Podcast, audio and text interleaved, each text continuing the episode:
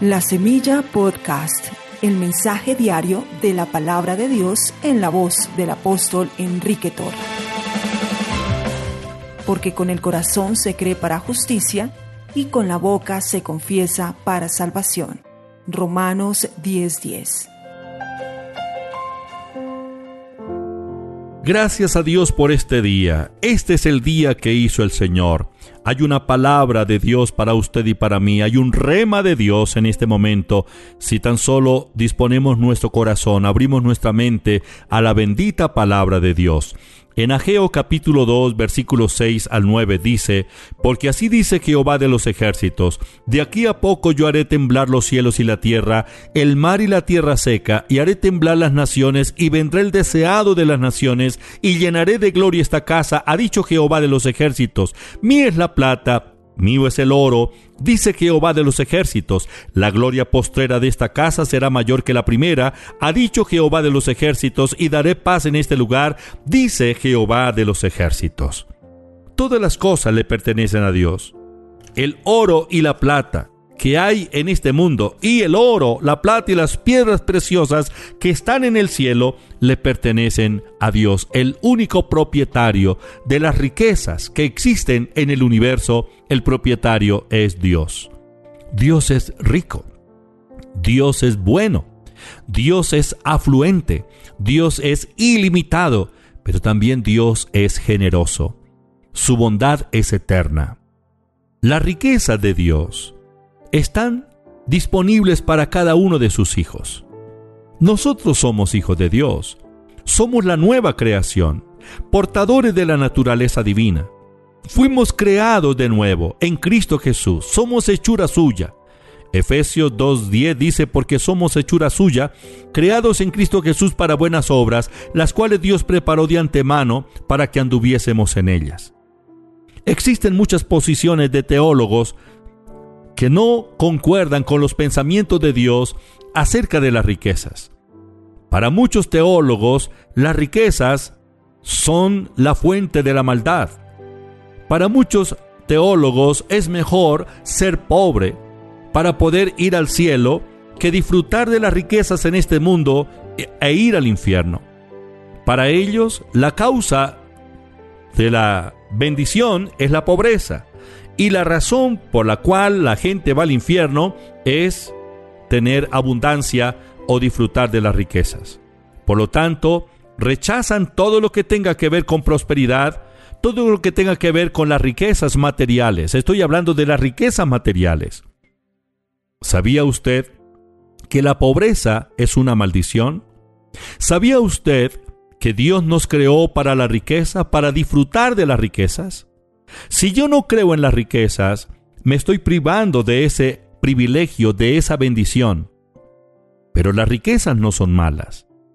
Lo que es malo es amar las riquezas, porque raíz de todos los males es el amor al dinero.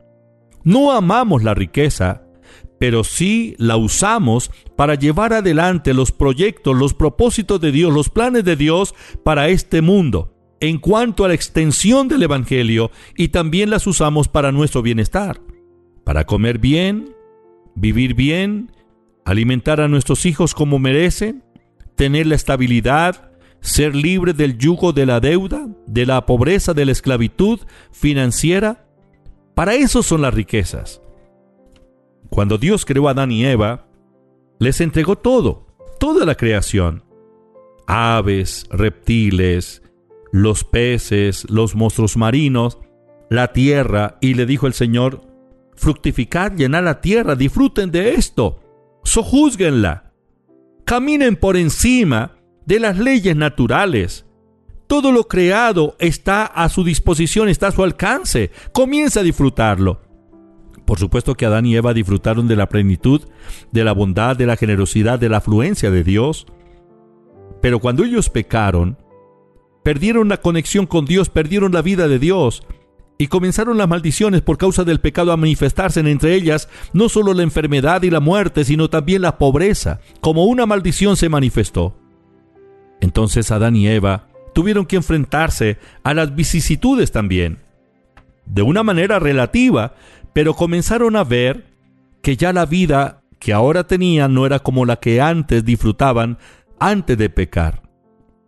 Aún así, la gracia y la misericordia, la compasión de Dios siguió manifestándose para toda la humanidad. En el Antiguo Testamento encontramos una gran lista de hombres y mujeres de Dios, creyentes en Dios, que ellos aprendieron a asociar las riquezas, la felicidad, el éxito y la abundancia con las bendiciones de Dios. Ellos no asociaron las bendiciones de Dios con la pobreza, la infelicidad, la derrota, la escasez, no. Ellos asociaron las riquezas, la felicidad, el éxito y la abundancia con las bendiciones de Dios. La prosperidad financiera, quiero decirles que es una bendición de Dios. De tantas, la prosperidad financiera es una bendición de Dios. Si usted piensa diferente, lo invito para que haga un alto y comience a renovar su mente. Tal vez usted tiene en su mente esas estructuras pensantes negativas respecto a la prosperidad financiera. Tal vez usted haya llegado a resignarse, a vivir esta clase de vida y piense que no tiene derecho para aspirar siquiera a algo mejor. Trabaja, trabaja y lo que gana, su salario no le alcanza para suplir sus necesidades pero ha llegado al extremo de conformarse con ello y piensa que esa fue la porción que le correspondió y no tiene derecho de nada más. Esa es una mentira del diablo. Corrija su manera de pensar.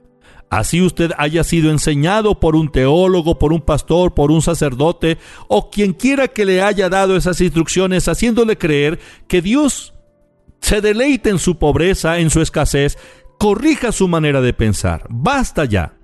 Estamos en los postreros tiempos y el Señor dice que en estos postreros tiempos hará temblar los cielos y la tierra, el mar y la tierra seca.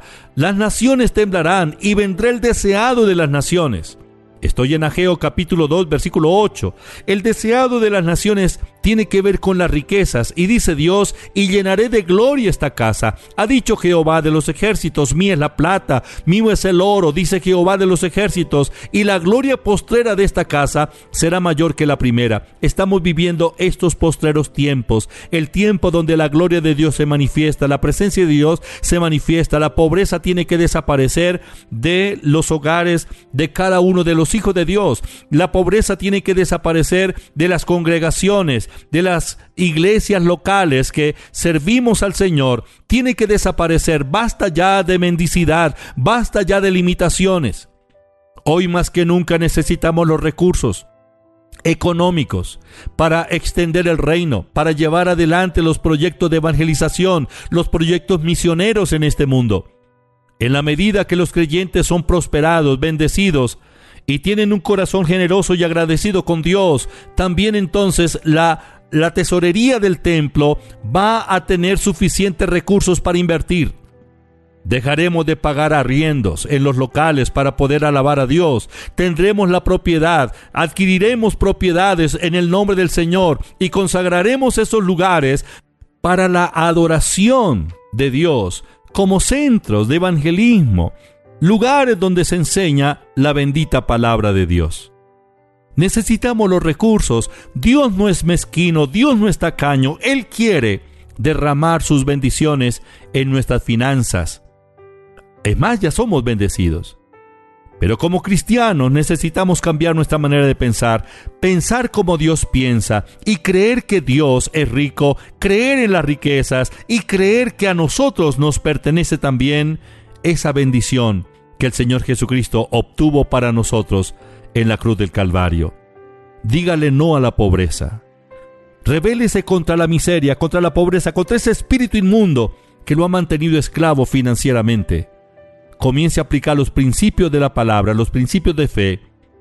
Llegó el momento para que viva en la abundancia de Dios, en la que Dios quiere que usted y su familia se muevan. Invierta en la obra de Dios.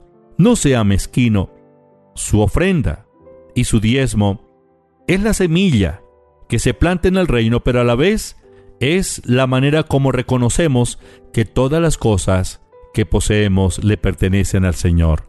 Padre, te doy gracias, te bendigo, te alabo. Gracias por tu presencia, gracias por tu palabra. Señor, toma el control de nuestra mente. Espíritu Santo, transforma nuestra mente. Yo declaro que esos pensamientos negativos, esas estructuras pensantes, todo pensamiento de pobreza, ahora mismo es destruido en la mente de cada uno de mis hermanos. Declaro que las puertas se abren y las bendiciones materiales comienzan a fluir en nuestras finanzas, en nuestras vidas. No habrá escasez en nuestras casas, sino que comenzamos a vivir en la sobreabundancia de Dios. Señor, danos ese corazón generoso, pon esa generosidad, Señor, en cada uno de mis hermanos para comprender y para honrarte con nuestros bienes. Padre, gracias. Bendigo a mis hermanos, donde quiera que estén cada uno de los oyentes, en el nombre de Jesús. Amén. Estudia, vive, enseña. La Semilla Podcast, una producción de la Iglesia Proyección de Alcance Internacional PAI.